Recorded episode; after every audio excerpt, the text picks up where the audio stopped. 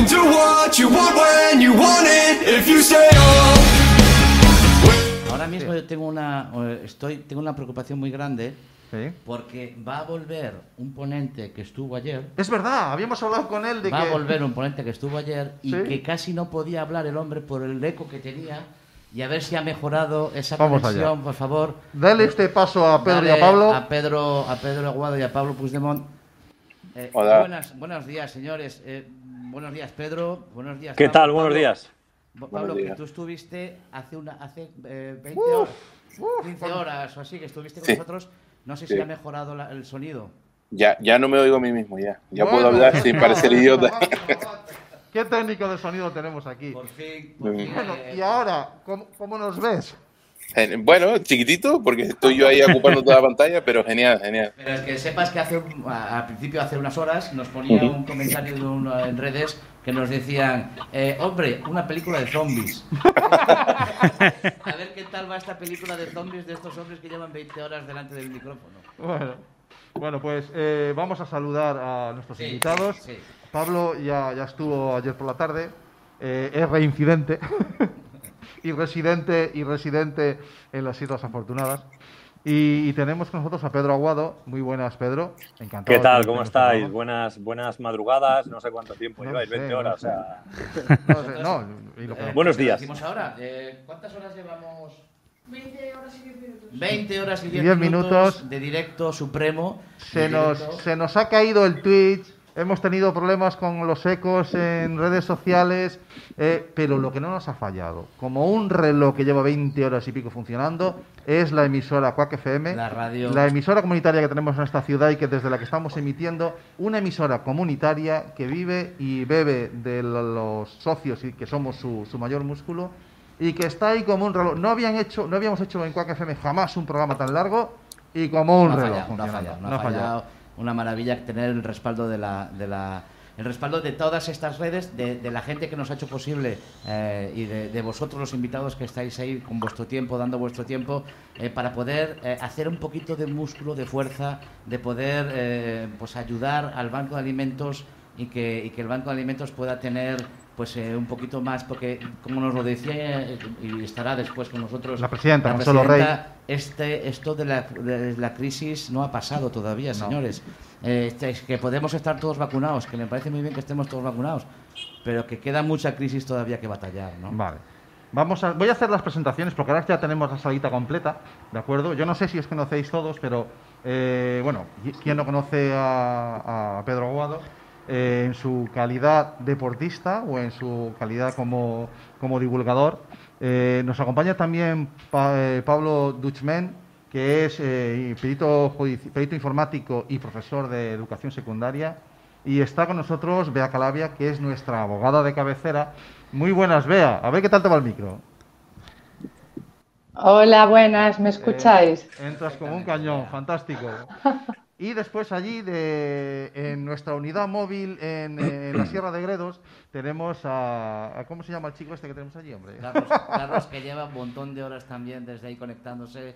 Sí, eh, Carlos, aportando y repartiendo, repartiendo juego, pim pam, pim pam, constantemente. Bueno, Ha sido una gozada. Bueno, pues eh, vamos con este cachito que tenemos ahora, Sí. ¿eh? porque tenemos que repartir porque son... vamos a, vamos a ello, vamos a ello. A ver. Eh, el tema que queremos tratar aquí, ah, bueno, mm, vamos a estar medio. Ah, bueno, y está Julián con nosotros. Hola, Que es. eh, Uno que más. Es, es uno más. es un- uno más. Es autónomo, es coach y es un montón de cosas. Es un hombre polifacético Y y, uno que de los- es parte, parte de la culpa uno de los culpables de que estemos aquí hoy, en la parte técnica sobre todo y además en la de contenidos. Bueno, eh, ¿de, de qué podemos hablar? Podemos hablar de lo que queráis. Evidentemente tenemos por delante eh, media horita, no, no vamos a estar más. Y, lo que podemos hacer es, eh, hablar de lo que apetezca. Por el perfil que tenéis los invitados, evidentemente eh, el nexo común va a ser el, acoso, el ciberacoso, si lo queréis. O sea, eh, los menores a los que situaciones ajenas a ellos les, hace, les hacen sufrir. Pedro Aguado tiene su faceta divulgadora y ha sido, bueno, todos lo conocemos como el protagonista de ese programa en televisión que era El Hermano Mayor. Eh, eh, Pablo Duchmen es eh, un divulgador en redes sociales y un, y un luchador por, por, hacerlo, por hacer lo mismo en su ámbito informático. Y Bea Calavia es una abogada experta en, en temas de, relacionados con las TICs y, en todo caso, incluso con la identidad, con la, con la violencia de género. Bueno, entonces, si os parece, vamos a hablar un poquito sobre, sobre el acoso y sobre el ciberacoso, porque yo creo que es algo que es muy difícil de diferenciar. ¿ya? Yo no sé si, Pedro, si tú desde tu experiencia eh, tienes motivos para creer que hablar de acoso y ciberacoso eh, son lo mismo, son cosas distintas, no sé, ¿cómo lo ves? ¿Qué tal? Buenos días. Eh, hicimos, hi- hicimos un programa, eh, participé Sí. en un programa en Antena 3 que se llamaba eh, Cazadores de Trolls. Eh, Enrique, ha, estado Enrique, ¿no? con algún programa con nosotros. Con Enrique, sí, que, que fue la verdad que, Sí, que es- es amigo una puesta en escena muy chula y además Sí. con su Aquella ingeniería. furgoneta. y- Sí, aquella furgoneta que claro, que teníamos solo dos minutos y pico para explicar eh, lo que él hacía para poder captar y poder coger a los acosadores en este caso. Sí. Claro, el, el acoso, el ciberacoso, lo podemos circunscribir el acoso escolar, ¿no? Lo que era antiguamente el acoso escolar, en el centro educativo, en ese patio y ese alrededor del centro educativo. Claro, ese ciberacoso, ciberbullying, pues en lo que son esas edades escolares, ha traspasado ya los muros del centro educativo y está, pues bueno, haciendo muchísimo daño, pues a través de los terminales móviles que tienen nuestros hijos y nuestras hijas y que muchos papás y muchas mamás no tenemos ni idea de qué les está ocurriendo, ¿no? Pero luego está el otro tipo de acoso, el ciberacoso o el acoso cibernético a adultos, que es lo que trataba aquel programa, ¿no? Personas que llegan a, a desarrollar incluso algún tipo de patología mm, que, que- que se manifiesta de esa manera, estar mm, acosando constantemente a una familia, a una persona, a una mujer, etcétera, etcétera, ¿no? Entonces, eh, eh, menos mal que en el 2015, bueno, aquí la letrada nos dirá, hubo una ley ya que, que- que empezó a, tipificar todo este tipo de delitos porque había un desamparo importante que muchas personas sufrían acoso, ciberacoso y no podían denunciarlo. Entonces, yo creo que cada uno tiene su tratamiento y yo sí que más o menos conozco mucho el, el escolar, el ciberacoso escolar, y luego gracias al programa aquel de Cazadores de Troll, que tuvo mucho éxito en Noruega y en Suecia, en esos países, o en Holanda, me parece, hicieron muchas temporadas. En España solo pudimos hacer cuatro casos porque era tan delictivo todo lo que se estaba haciendo que la cadena al final decidió no, no, no emitir, porque cada caso que, que encontrábamos era Uy. Va- hemos perdido a Pedro, no sé si nos oye, se nos ha quedado congelado. A lo mejor ese es de esos que tiene esa habilidad de quedarse congelado, No, no, no. pero Hola, quedado eh, es congelado. que estoy, Ahora, estoy ahora en- ha vuelto. ahora, Estabas es que estoy, contando que... Hmm. No, estoy dime, en, la- en un hotel con una wifi y no sé Vale, vale, qué, no te qué chicha tendrá este, qué ancho de banda tendrá, Has, pero bueno. estado- has entrado, hasta ahora has entrado perfecto, se te ve perfecto y se te Sí, ve está muy perfecto. bien. Ha sido- Solo habido un corte de tres segundos, o sea que no Nada. te preocupes. Ha sido empezar a hablar del tema en serio y el tema se ha bloqueado, no quiero decir nada. No voy a pensar. Hablamos con Chema, oye Chema, tío, reconoces esto. Sí, sí. eh, eh, eh, a Chema Alonso, que lo tuvimos hace un rato, ya le hemos pedido que le ponga fibra. En ahí, Gredos. eh, en Gredos, que está nuestro compañero. Ya si encima le tenemos que pedir que también ande detrás de, de- de- de Pedro para ponerle en el hotel. No sé si nos dará la amistad para tanto. Bueno, lo dicho, que creo que hay que diferenciar entre el ciberacoso escolar ¿no? y luego el ciberacoso a las personas adultas. ¿no? Que tanto uno como otro, evidentemente, tienen muchas consecuencias negativas para quien lo sufre. Eh, efectivamente, eh, esta- en, esta, en este maratón hemos tenido oportunidad de hablar con, con un montón de abogados. No sé por qué, pero se nos caen bien. No, no, no, la gente de los abogados habla con nosotros. No me digas por qué. Hemos estado hablando con ahora mismo, hace un momentito, con Víctor Salgado y con Borja Suara, que son dos referentes eh, aquí, eh, aquí en España, junto con, con Laura, con Escarlata. Hemos estado hablando con, con Sudamérica, también con, con este entorno. Y yo creo que, que sí que tenemos, eh, vea, a, a día de hoy yo creo que tenemos herramientas jurídicas suficientes para que la gente no dude en poner una denuncia cuando se siente eh, acosado en una red social, porque yo creo que sí hay, sí tenéis los abogados herramientas para que eso progrese, ¿no? Sí, sí, como bien dices, eh, bueno, en mi opinión eh, particular, quiero decir, sí que me parece que está suficientemente regulado desde, como ha dicho Pedro, 2015, con el delito, bueno, como nos gusta hablar todo en inglés, le denominamos stalking, que viene a ser acoso reiterado. ¿Qué pasa? Que el delito está, eh, lo que pasa que también hay que advertir a nuestros clientes, ¿no? En mi caso, de la dificultad probatoria, que podéis decir, pero si eso queda en el móvil, ya. Pero su señoría puede considerar que ese, yo qué sé, pues esas 20 llamadas diarias, o bueno, estoy exagerando, pero los, hay casos así, Mm. esos WhatsApps continuos, etcétera, no alteran, que es la clave de todo esto, la vida cotidiana de esa persona. Entonces, estamos fastidiados, ¿no? En el juicio. Claro, Eh, esa, esa normativa, ese, ese definir legalmente el, el stalking, eh, Mm. el, el pilar en el que se apoya no es en la cantidad de llamadas, sino en de qué manera afecta a la víctima, ¿no?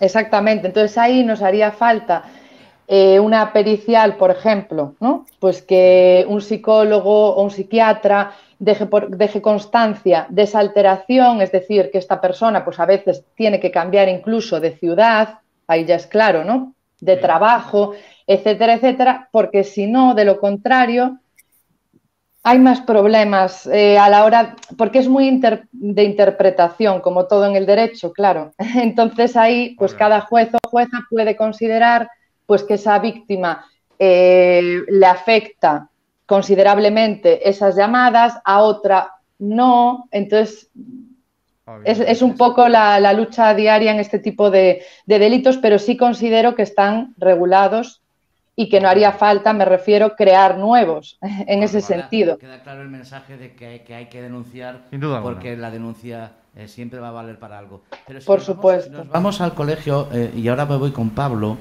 Eh, Pablo, eh, ¿por qué es tan difícil? ah, ¿Por qué es tan difícil para un profesorado detectar eh, el acoso? Ya no digo el ciberacoso, ¿no? El acoso incluso. ¿Por qué, eh, por qué está tan al final? Eh, o lo- es lo que yo percibo, ¿eh? Eh, ¿Por qué, por ejemplo, se pone lo curricular por delante eh, y que parece que lo curricular es lo único y que cuando tratamos de que eh, el acoso, si el acoso no afecta el no curricular, parece que ya no existe, ¿no? Eh, este chaval sigue sacando buenas notas, no tiene por qué estar siendo acosado. Y a lo mejor sí que existe un acoso igual, ¿no? Eh, ¿Por por qué a veces el currículum es tan pesado para un profesorado? No entiendo muy bien la pregunta. Me estás diciendo que por qué no le prestamos más atención al acoso que a los contenidos. Eh, te estoy diciendo por qué a- veces... Cuesta detectarlo. Sí, no, eh, ¿por qué pesan a veces más los contenidos que el acoso que puede estar sufriendo un chaval, no? Mm, vale, me, me vas a hacer romper ahí una lanza a favor de los profesores, ¿vale? Venga, Eh, quiero que la rompas porque yo, yo la tengo en la mano y Sí, es una espinita. empuñada, claro, Sí, sí, tengo, sí, claro, sí. La tengo para clavar, ¿eh? Vale, La vale, vale. clavar, así que rompe Vale, me vas a poner un reto como la última vez de hazlo en- cinco minutos. No, bueno, hombre. No. Bueno, bueno, voy a intentar hacerlo muy rápido. A los profesores nos persiguen con los contenidos.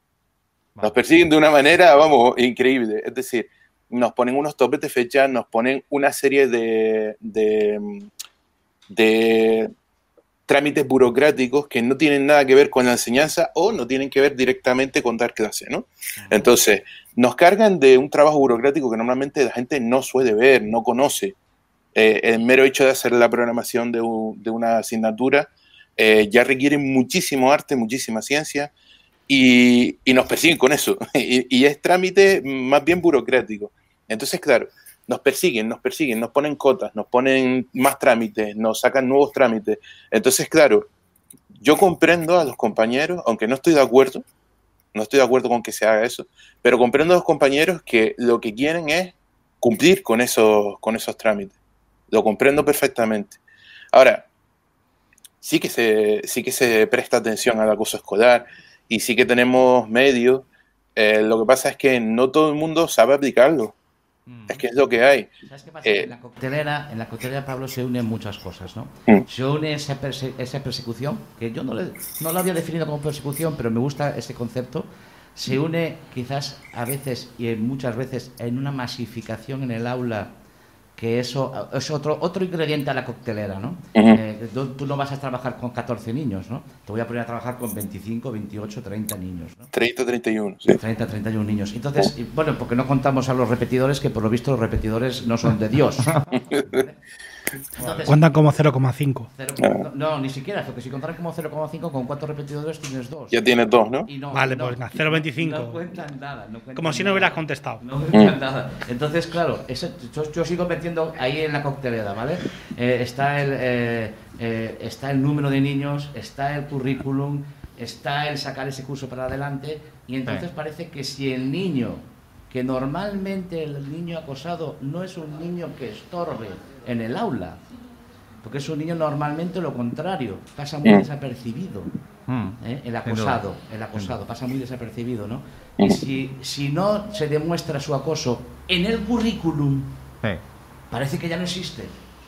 Si es un niño que saca muy malas Mm. notas y antes las sacaba buenas, oh, pues allá hay una, Sí, hay una además es que por regla general se puede se suele poner como una vía de detección, de acuerdo, de, de- de un niño que está sufriendo el bajón en las notas, ¿no? Y a veces Claro. parece que como eso es lo fácil de cuantificar, nos quedamos exclusivamente en eso, claro, porque es que eh, Pedro, tú en tu experiencia que has tratado con en esa faceta tuya televisiva que has tratado con tantos chavales eh, detectar el sufrimiento tanto en el, en el acosado como en el acosador eh, no, no es, no, no es fácil o, o sencillamente es entrenable, ¿no? Eh, las estadísticas dicen que uno- un- unos padres o unas madres se, se- se enteran de que su hijo o su hija está siendo acosado a los nueve meses de sufrir ese acoso. ¿vale? Había un programa muy interesante que se llevó a cabo, pero en la cadena 4, lo que pasa que a mí me pilló en transición de una a otra, me acuerdo que el pobre Jesús Vázquez le pusieron ahí como mediador y tal, donde quería abordar esta, esta situación, ¿no? Y, y era muy bueno igualmente, Holanda, Dinamarca, Noruega, en estos sitios, en Holanda sobre todo, triunfó este programa, se llamaba Proyecto Bullying, donde un presentador de reconocido prestigio holandés se presentaba en el aula, se hacía una cosa que no se estaba, yo no estaba muy de acuerdo, pero era la única forma que lo vieron, que era la de poder meter cámaras ocultas en el aula para Mm. poder grabar sin enseñar la cara de los acosadores ni las acosadoras, ¿vale? Mm. para poder enseñar la situación tanto al- a la junta directiva del colegio como a las padres ¿no? y madres, porque papás y mamás muchas veces decimos, joder, hazte un hombre, eso son cosas de niños, ya se te pasará, todas esas cosas. Y los coles lo que hacen es tápalo, que esto genera muy mala presa. ¿no? Entonces, mediante una extorsión, con esas imágenes se le decía al director del, colegio, oye, estamos sabiendo que aquí ha ha pasado esto y queremos abordarlo sin demonizar a nadie, ¿no? Y los coles, algunos accedían, otros no. ¿Qué vengo a decir? Que es cierto que un niño y una niña sufre ese acoso durante muchísimo tiempo hasta que es capaz de hacerse oír. Y lo que bien habéis dicho, muchos de los síntomas tienen que ver con eso, ¿no? Con bajo rendimiento escolar, con no querer ir al cole. Yo me acuerdo a mi hija pequeña, ostras, que lo tengo grabado, ¿eh? Me decía, me duele la tripa, papá, me duele la cabeza. Ella no era de las mejores en el cole. Y una, yo la llevé a la psicopedagoga y le hizo hacer un dibujo, fijaros, ¿eh? Yo creí que es que era porque, bueno, lo típico que pensamos padres esos obtusos, ¿no? Menos mal que he aprendido mucho sobre todo esto, que mi hija era una vaga, que no quería ir al cole porque se le daba mal y tal. Le hicieron hacer un dibujo, fijaros, y el dibujo fue ella haciendo un examen. Ella dibuja muy bien. Ahora fíjate que yo creí que no, que, que no iba a estudiar nada y se va a poner a hacer un, un grado de diseño de interiores y obras. Bueno, espectacular. Hizo un dibujo ya con ocho añitos, donde ella se dibujaba en la clase haciendo un examen. El examen ya estaba corregido con un tachón en rojo enorme, ¿vale? Aquella profe, pues a lo mejor utilizaba el rojo para motivarla, y muchas niñas la señalaban riéndose de ella. Claro, imaginaros, yo como padre llevaba constantemente a mi hija a ese infierno. Vale, vale. Eh, y, y ella no me lo sabía explicar. Ella decía que le dolía la cabeza, somatizaba, que es otro de los síntomas, ¿no? Somatizar enfermedades. En hermano mayor, algunos casos, fíjate que tratamos a 100 familias, algunos de esos chicos y esas chicas habían recibido acoso. Y una me acuerdo muy claro que cuando pasó al instituto, dijo, nadie más me va a humillar. Y entonces malentendió que lo que sus padres le decían y le ponían normas y le decían, tienes que llegar hasta ahora y tal, lo entendía como una humillación de la que había sufrido en el cole. Entonces cambió su comportamiento y tuvimos que manejar esa situación con la psicóloga. ¿no? O sea que los traumas o los daños que genera son y se alargan mucho en el tiempo, ¿eh? de un chico o una chica que sufre acoso en el aula. Y ya nos digo a través de redes, ya vamos, se desconecta de todo, claro, porque no- es incapaz de sufrir la presión cada vez que abre el ordenador, su teléfono. No, y es habitual que pues, si po- se puede intervenir. Por, por favor, por- es- Eh, es- es que que Javi- si, no, en- si no entras tú, es que te lo estaba dejando en todos iba- los medios. ibas Es que- ¿eh? Es estaba que- dejando en todos los medios. Es que también es habi- habitual que las víctimas acaben transformándose en nuevos acosadores. Eso es. Es muy habitual. Eh, estadísticamente es flipante la, la cantidad de antiguas víctimas que para poder eh, rehacer de alguna forma lamerse de las heridas en su autoestima, acaban procediendo a replicar el comportamiento que han visto en sus agresores y a convertirse en agresores. Es más, incluso a colaborar con sus agresores eh, a realizar acoso escolar a otras nuevas víctimas. Pero ¿cómo no vas a querer, pero vamos a ver, Pablo, ¿cómo no vas a querer ser ese, perso ese personaje que te está humillando si ese personaje tú eh, eh, te ves en él reflejado eh, una paz o, por lo menos que no lo es porque realmente el acosador quizás es una transferencia de ese es una víctima no pero palabras de un niño porque a mí me lo, me lo, ha dicho palabras de un niño que 10 años después de haber sufrido el acoso me lo dice me dice cómo hombre yo es que quería ser como él. Mm, prefiero pegar a que me peguen. Prefiero pegar a que me peguen.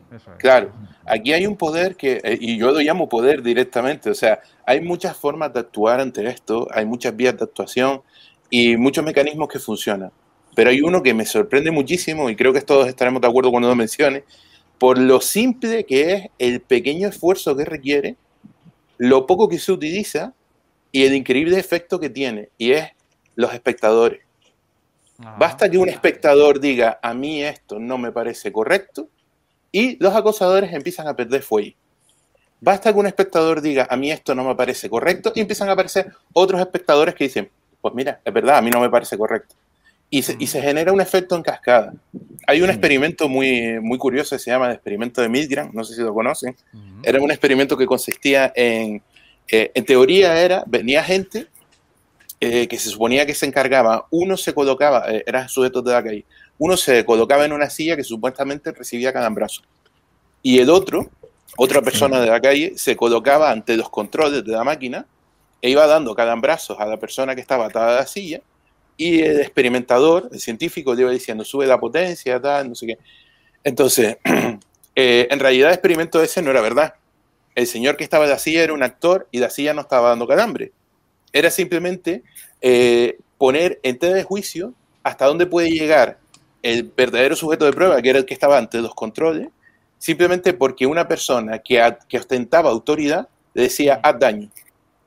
Fue increíble, ese experimento fue increíble, primero que nada por la cantidad de gente que llegó a subir la corriente bajo las órdenes del experimentador hasta el rango de muerte y el, y, y el, actor fingía estar muerto. O sea, y ellos seguían dándole porque el experimentador le decía, no, no, tú hazlo, que esto es bueno. Luego resulta que hicieron un pequeño, un pequeño cambio, permitieron que entrara más gente en, en, en la sala de control y que de vez en cuando uno dijera, a mí esto no me parece bien. Más de un 70% de las personas que se sometían al experimento, de, de los que estaban tocando los controles, no llegaron ni siquiera a riesgo de daño. Bien. Resulta, resulta que la fuerza del grupo te da mucho sentido común. Lo único es que uno tiene que ser el primero en decir, esto no me parece correcto. Me parece, bueno, pues mira, efectivamente, me parece un ejemplo muy fácil de explicar eh, con ese experimento la importancia que tiene eh, el testigo.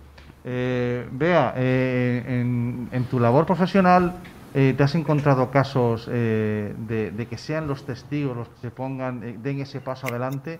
o, este camino en una denuncia de este tipo o incluso en, la violencia de género, que también podemos hacer un, paralelismo, si me lo permitís, eh, el, camino es, solo eh, en todo el proceso judicial.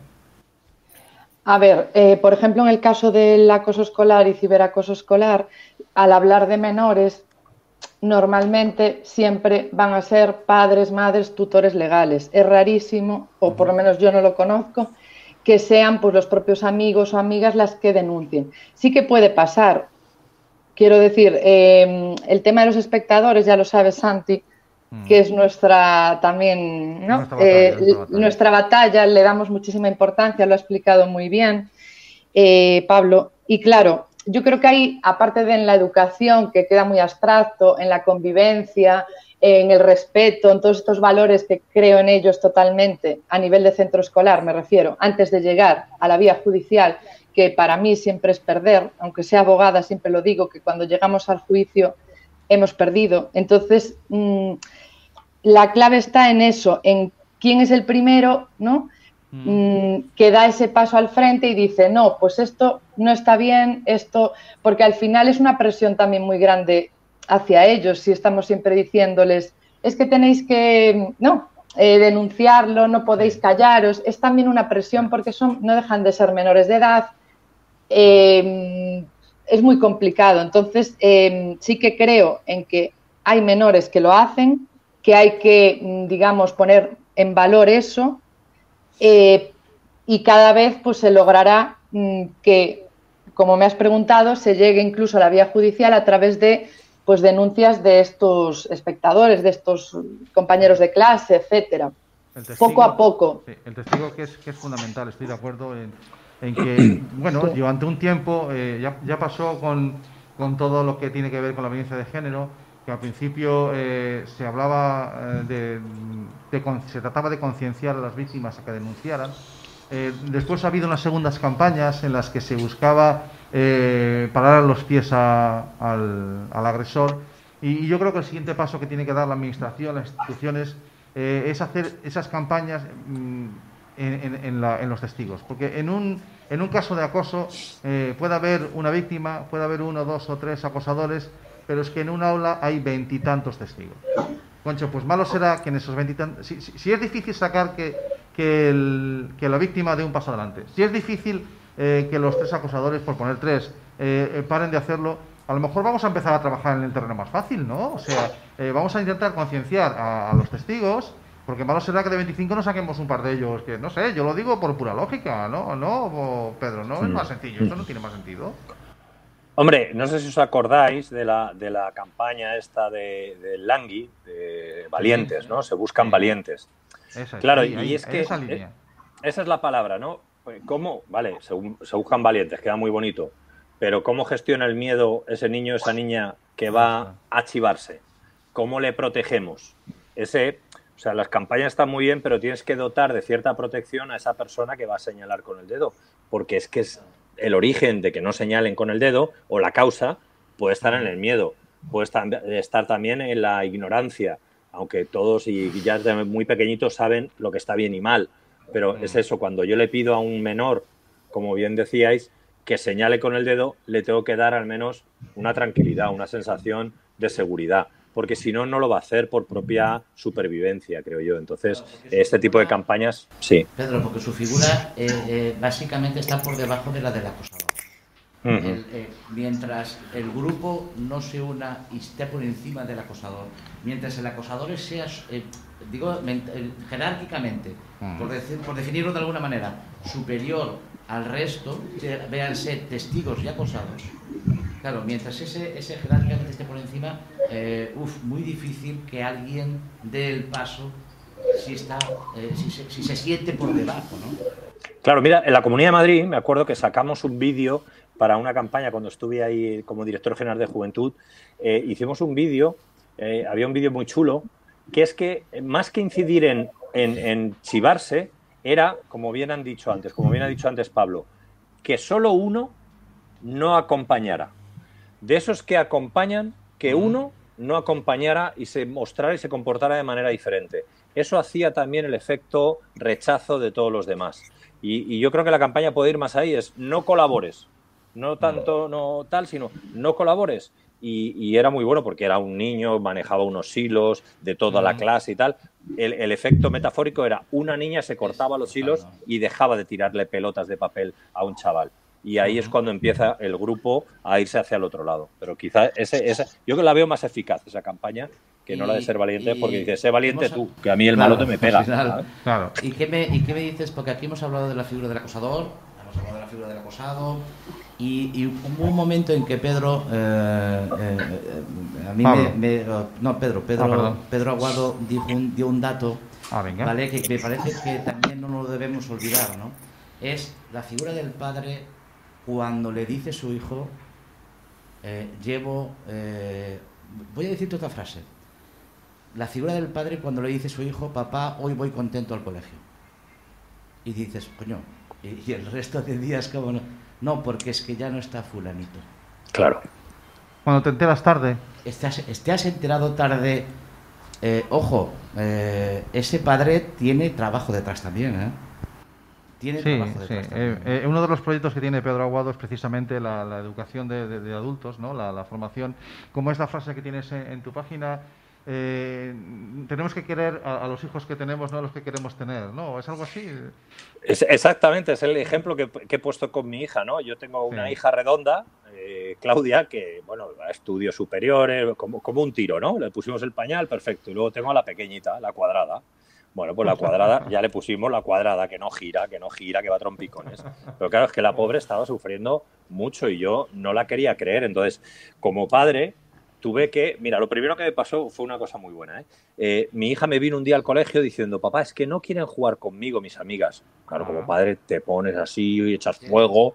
Y entonces voy al pedagogo y me Y dice: como Mira, eres Pedro, pequeño tú, Vamos, yo- pero yo las quería matar, digo, pero ¿cómo son así, no? Pero bueno, ojo, eh, ojo, porque esto es muy importante. venga. Fui a ver si realmente eso era así. Me dijo el pedagogo, mira, sabiendo cómo es tu hija, sus características personales y tal, dice, quédate en el patio y mira a ver si es que, no es que no quieran, era pequeñita, ¿eh? mi hija no Sí, sabía sí, sí. explicarlo todo bien.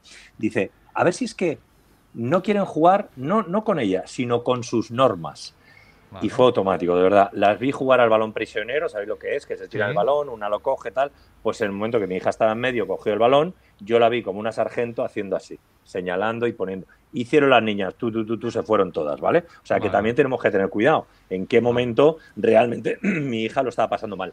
¿Cuándo lo estaba pasando mal? Que era verdad, dentro de clase, que era lo que yo no era capaz de entender. Porque ella no decía, es que tal se ríe de mí, tal se ríe de mí. Y yo por dentro decía, mira, si has hecho lo del patio, a lo mejor eres una niña y quieres hacer es llamar la atención y tal. Entonces, como padres, como madres, tenemos que escuchar, desgranar ese mensaje con expertos y realmente ver y tomar conciencia de si nuestro hijo o nuestra hija está siendo acosada, porque, porque el sufrimiento es, es supremo. ¿eh? Cuando te enteres... Y yo creo que también, perdón, Sí, Dale, dale, dale. a añadir eh, que, que no sé si lo trata él también, pero añadir siempre también que como padres y madres, si nuestro hijo acosa o nuestra hija, ¿cómo lo vamos a gestionar? Porque tampoco tienen herramientas. Entonces eso también lo veo importante, ¿no? Un poco, mi hijo Eh, también puede ser acosador o No- no sé qué acosadora. No, sé qué plataforma es la que tiene la- la- ese videoclip de los padres esperando a salir del colegio y el niño de- del sheriff, ¿no? Eh, Tranquilo, papá, que a mí no me va a pasar nada, que yo soy el sheriff, ¿no? Claro. Eh, en fin, lo, lo dejo ahí para que lo busquéis. No me acuerdo de qué plataforma es, pero, pero habla precisamente Vale. de eso, ¿no? Pero, pero, bueno, no sé si, si quieres cortar ya. Yo, yo tenía todavía una Claro. más para Pablo. Tenemos, tenemos un problema, que tenemos a tres pedazos de invitados en la sala Claro. y esto se nos ha quedado corto, pero cortísimo, vamos. Hay Entonces, masificación, me encanta. Todos contra el bullying y el ciberbullying. No, sí, hay, hay, hay, hay. Efectivamente, son, es la 1 y 20 y tenemos que parar, eh, hacer un cortito, un corte y enganchar ya con los siguientes invitados que están ya en la sala de espera. Y, y nada, Yo antes de cerrar, Santi, si me permites, por favor, te iba a dar paso para que, para que hicieras el eh, bueno, eh, a, a Pedro le conozco, pero he coincidido en algún evento con él con el tema del acoso, ciberacoso o acapable y tal. Yo eh, voy un poquito más allá. Eh, yo creo que se minimizaría muchísimo el efecto de, de bullying en los colegios si desde el primer día, según comienza el curso escolar, todo el conjunto de, la comunidad escolar, empiezo por directores, profesores, hacen reunión junto con todo el alumnado, se ponen las normas claras desde el primer momento y se dice que no se va a permitir ese tipo de actitudes. Y si eso mismo se hace de todo el conjunto de profesores directores, reunión con los padres que acuden a ese centro y se dice que eso no se va a permitir eh, y que además se va a pelear contra eso, minimizaría muchísimo el tema del bullying y el, y el ciberbullying ya no tanto porque es más bien externo. ¿no? Lo, lo entiendo, tenemos las normas, tenemos los protocolos, pero vamos a escenificar, porque a veces nos falta eso, escenificar. Primero, hablar del problema porque existe y luego escenificar nuestra actitud frente a él. Total. Vale, muy bien. Pues lo dicho, eh, Bea, ha sido un placer. Eh, nuestra abogada de cabecera y de referencia, que lleva desde el programa 1 con nosotros en Internet de tu blog favorito y en Atlantis y con la que trabajamos habitualmente. Siempre es un placer. Muchas gracias. Gracias A ti. Eh, eh, Pablo, eh, ahora ya te tengo localizado, macho. ahora ya te tengo No, localizado. tenemos melones abiertos que hay que, que hay que ir, Que hay que ir ¿eh? desgranando, que hay que ir Miren, compañeros, ustedes saben que este es mi libro contra el acoso escolar, ¿no? Es un poco- te espero pues, a la salida. busca. pues mira, al lado de qué libro duerme. ¿Eh? Eh, Al lado de, Gracias, qué libro, Pablo. de- qué libro duerme.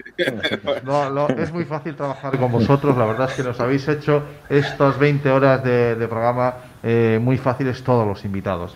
Eh, Pedro, ¿qué te voy a decir? Que, que mil gracias por apuntarte a esta locura suprema. Un placer y un honor estar con, con estos ponentes. Desde aquí nuestro saludo de Jareas, que hoy no puede estar, que es la persona que, que contactó contigo, que es parte de nuestro equipo de producción y, y que eso, que nos vamos a ir unos segunditos a, a vídeo. Pero no os vayáis porque lo que viene estamos eh, a igual nivel. Sí, no, igual no. de- igual de Vamos a hablar va de ser. comunicación. Vamos, a hablar de de comunicación. Sí, venga. Gracias, Hasta luego. chao, chao. chao. Chao. Chao. You can do what you can do when you want it. If you stay